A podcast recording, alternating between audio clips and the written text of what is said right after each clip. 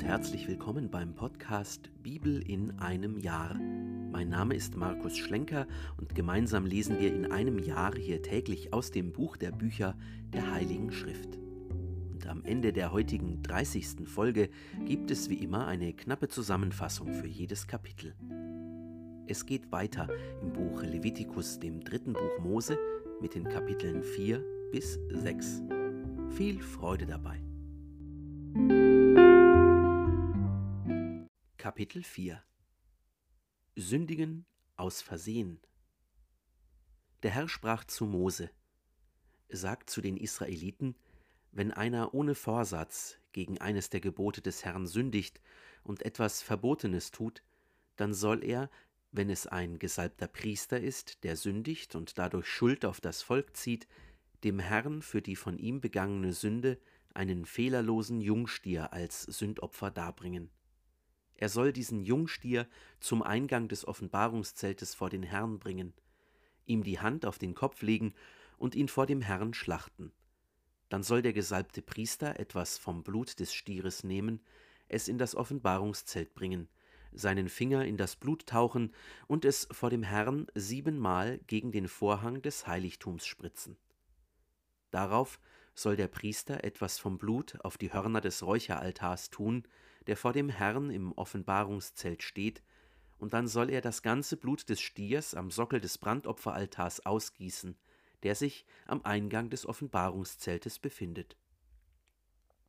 Dann soll er das ganze Fett des Sündopferstieres abheben, und zwar das Fett, das die Eingeweide bedeckt, das gesamte Fett über den Eingeweiden, die beiden Nieren, das Fett über ihnen und das an den Lenden sowie die Fettmasse, die er von der Leber und den Nieren loslöst. Genauso wie es beim Stier des Heilsopfers geschieht. Und der Priester lasse diese Teile auf dem Brandopferaltar in Rauch aufgehen. Das Fell des Stieres aber, sein ganzes Fleisch mit dem Kopf, den Beinen, den Eingeweiden und dem Mageninhalt, also den ganzen Stier, soll er aus dem Lager hinaus an einen reinen Ort, nämlich den Abfallplatz der Fettasche schaffen und ihn auf einem Holzfeuer verbrennen. Auf dem Abfallplatz der Fettasche soll es verbrannt werden. Wenn die ganze Gemeinde Israels ohne Vorsatz gesündigt hat und die Sache blieb vor den Augen der Versammlung verborgen, aber sie haben etwas vom Herrn Verbotenes getan und werden dadurch schuldig, soll die Versammlung für die Sünde sobald sie bekannt ist, einen Jungstier als Sündopfer darbringen und ihn vor das Offenbarungszelt bringen. Die Ältesten der Gemeinde sollen ihre Hände vor dem Herrn auf den Kopf des Stieres legen, und man soll ihn vor dem Herrn schlachten. Dann soll der gesalbte Priester etwas vom Blut des Stieres in das Offenbarungszelt tragen, seinen Finger in das Blut tauchen und es siebenmal gegen den Vorhang vor dem Herrn spritzen. Darauf soll er ein wenig von dem Blut auf die Hörner des Altars tun, der vor dem Herrn im Offenbarungszelt steht. Und dann soll er das ganze Blut am Sockel des Brandopferaltars ausgießen, der sich im Eingang des Offenbarungszeltes befindet. Dann soll er das ganze Fett des Tieres abheben und es auf dem Altar in Rauch aufgehen lassen.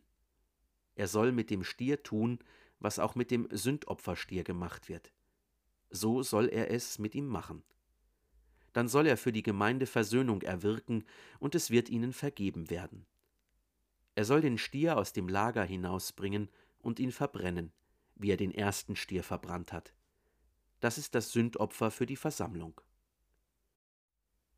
Angenommen, ein Fürst sündigt, tut ohne Vorsatz etwas, was der Herr sein Gott verboten hat, so wird er schuldig oder man teilt ihm seine Sünde mit, die er begangen hat, so soll er als seine Opfergabe einen fehlerlosen Ziegenbock bringen. Er soll die Hand auf den Kopf des Bockes legen und ihn dort schlachten, wo man das Brandopfer vor dem Herrn schlachtet. Ein Sündopfer ist es. Der Priester soll mit seinem Finger etwas vom Blut des Sündopfers auf die Hörner des Brandopfersaltar tun, dann das Blut am Sockel des Brandopferaltars ausgießen und das ganze Fett, wie das Fett des Heilsopfers, auf dem Altar in Rauch aufgehen lassen. So erwirkt der Priester für den Betreffenden Versöhnung von seiner Sünde, dann wird ihm vergeben werden. wenn jemand aus dem Volk ohne Vorsatz sündigt, weil er etwas vor dem Herrn Verbotenes getan hat, so wird er schuldig. Oder man teilt ihm seine Sünde mit, die er begangen hat. So soll er als seine Opfergabe für seine Sünde, die er begangen hat, eine fehlerlose Ziege bringen. Er soll die Hand auf den Kopf des Sündopfers legen und es dort schlachten, wo man das Brandopfer schlachtet. Der Priester soll mit seinem Finger etwas vom Blut auf die Hörner des Brandopferaltars tun und dann das ganze Blut am Sockel des Altars ausgießen. Er soll das ganze Fett ablösen, wie man das Fett eines Heilsopfers ablöst, und der Priester soll es auf dem Altar in Rauch aufgehen lassen, als beruhigenden Duft für den Herrn, und so für ihn Versöhnung erwirken. Dann wird ihm vergeben werden. Will er aber zum Sündopfer ein Schaf als Opfergabe bringen, soll er ein fehlerloses weibliches Tier bringen. Er soll die Hand auf den Kopf des Sündopfers legen und es dort schlachten, wo man das Brandopfer schlachtet. Der Priester soll mit seinem Finger etwas vom Blut des Opfers nehmen, auf die Hörner des Brandopferaltars tun und das ganze Blut am Sockel des Altars ausgießen. Das ganze Fett soll er ablösen, wie man das Fett des Schafes eines Heilsopfers ablöst.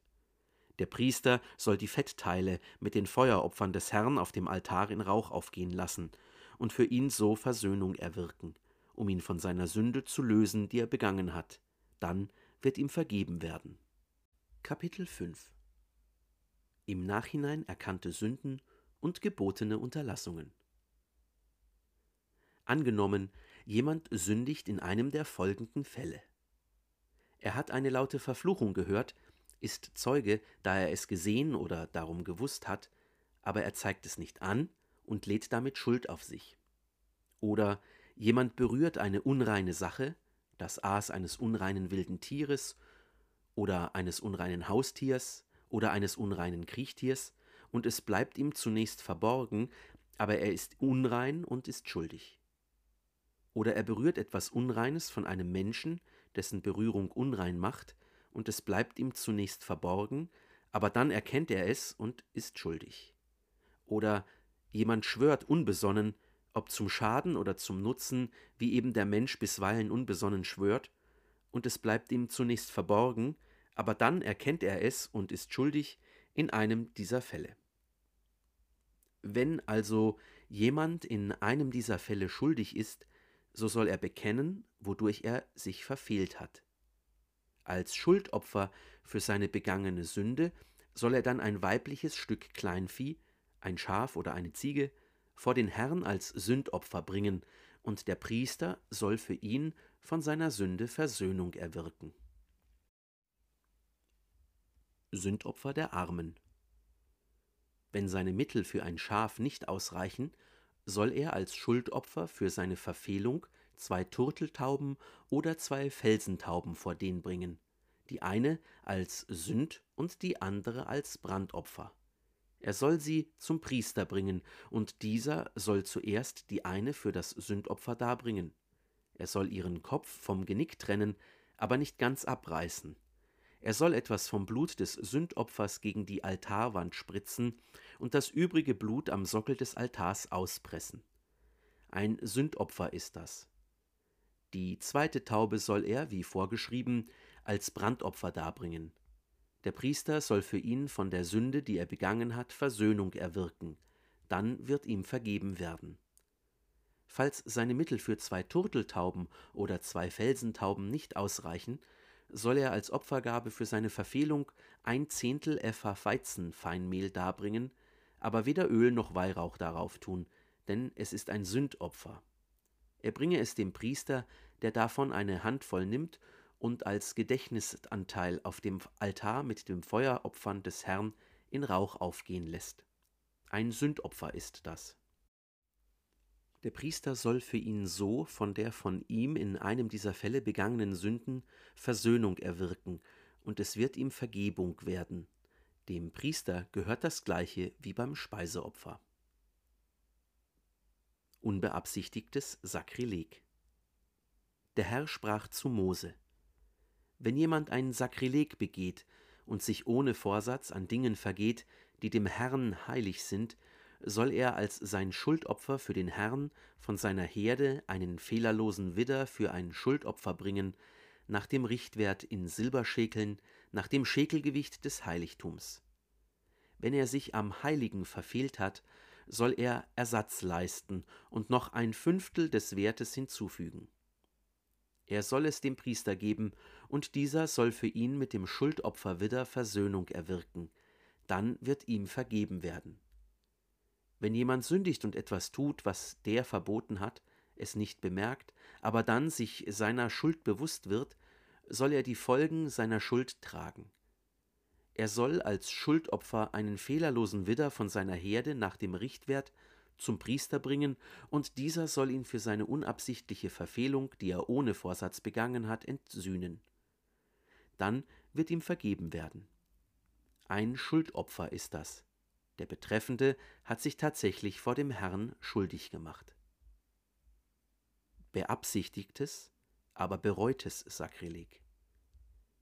Der Herr sprach zu Mose: Wenn jemand sündigt und ein Sakrileg gegen den Herrn begeht, indem er einen Mitbürger über anvertrautes oder hinterlegtes oder geraubtes Gut täuscht oder ihn übervorteilt, oder verlorenes Gut findet und es leugnet, und er leistet einen Meineid hinsichtlich eines von all diesen Dingen, an denen sich ein Mensch versündigen kann? Wenn er also auf solche Weise sündigt und sich seiner Schuld bewusst wird, muss er das, was er geraubt oder durch Übervorteilung gewonnen hat, oder was ihm anvertraut wurde, oder das Verlorene, das er gefunden hat, zurückgeben. Oder er muss den Schaden, den er durch den Meineid angerichtet hat, wieder gut machen. Am Tag, an dem er sich seiner Schuld bewusst wurde, muss er dem Geschädigten den um ein Fünftel vermehrten Wert zurückerstatten. Er soll einen fehlerlosen Widder von seiner Herde nach dem Richtwert als sein Schuldopfer vor den Herrn zum Priester bringen, und dieser soll für ihn vor dem Herrn Versöhnung erwirken. Dann wird ihm jede Tat vergeben werden, für die er sich seiner Schuld bewusst geworden ist. Kapitel 6 Weisungen an die Priester für Opfer und Gaben. Der Herr sprach zu Mose: Trag Aaron und seinen Söhnen auf.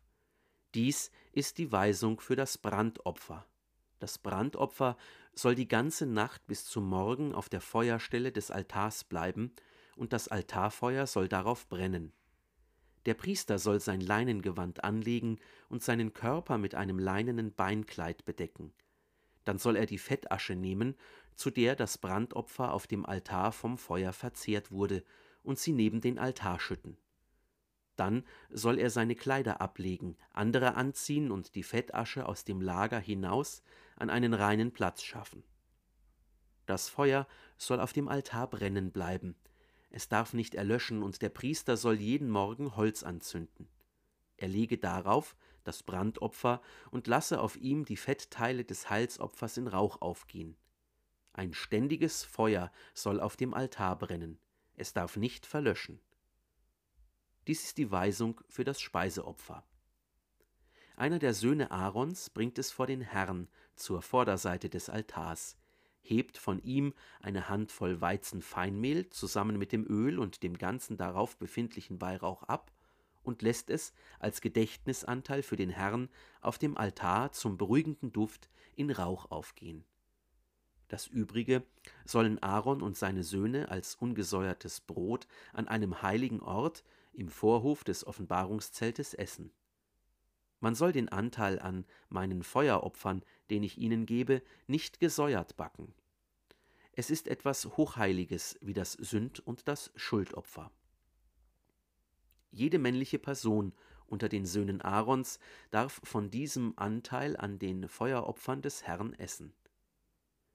Das gelte bei euch als ewiges Gesetz für eure Generationen. Alles, was damit in Berührung kommt, wird heilig. Der Herr sprach zu Mose, das ist die Opfergabe, die Aaron und seine Söhne am Tag ihrer Salbung dem Herrn darbringen sollen ein Zehntel Effa Weizenfeinmehl als dauerndes Speiseopfer, die Hälfte am Morgen und die Hälfte am Abend. Dieses Speiseopfer soll, mit Öl eingerührt, auf einer Ofenplatte zubereitet werden. Du sollst es in mehrere Stücke zerbröckeln und als beruhigenden Duft für den Herrn darbringen.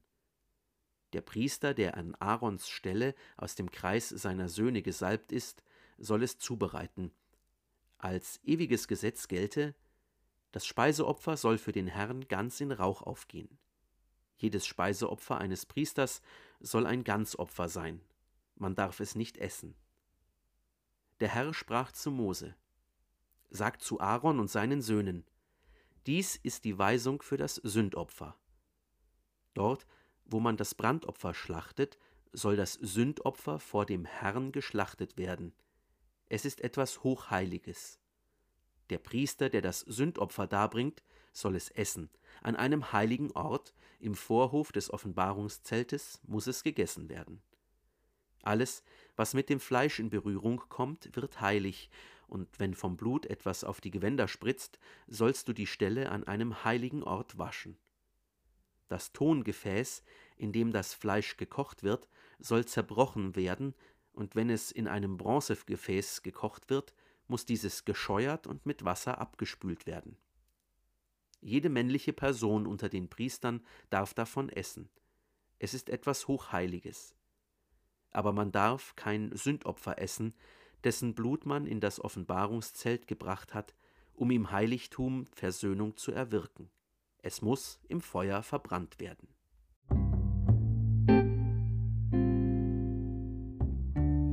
Haben wir heute aus dem Buch Levitikus, dem dritten Buch Mose, die Kapitel 4 bis 6. Gott legt die Anforderungen für die Sündopfer fest und es folgen detaillierte Anweisungen für Schuldopfer. Das war die 30. von 365 Folgen beim Podcast Bibel in einem Jahr. Schön, dass du heute dabei warst. Wenn es dir gefallen hat, dann empfiehl diesen Podcast gerne weiter. Zum Neuen Testament findest du übrigens auf dem YouTube-Kanal Einsatztage jeden Sonntag ein Video. Schau doch mal vorbei. Bis zum nächsten Mal wünsche ich dir alles Gute und Gottes reichen Segen.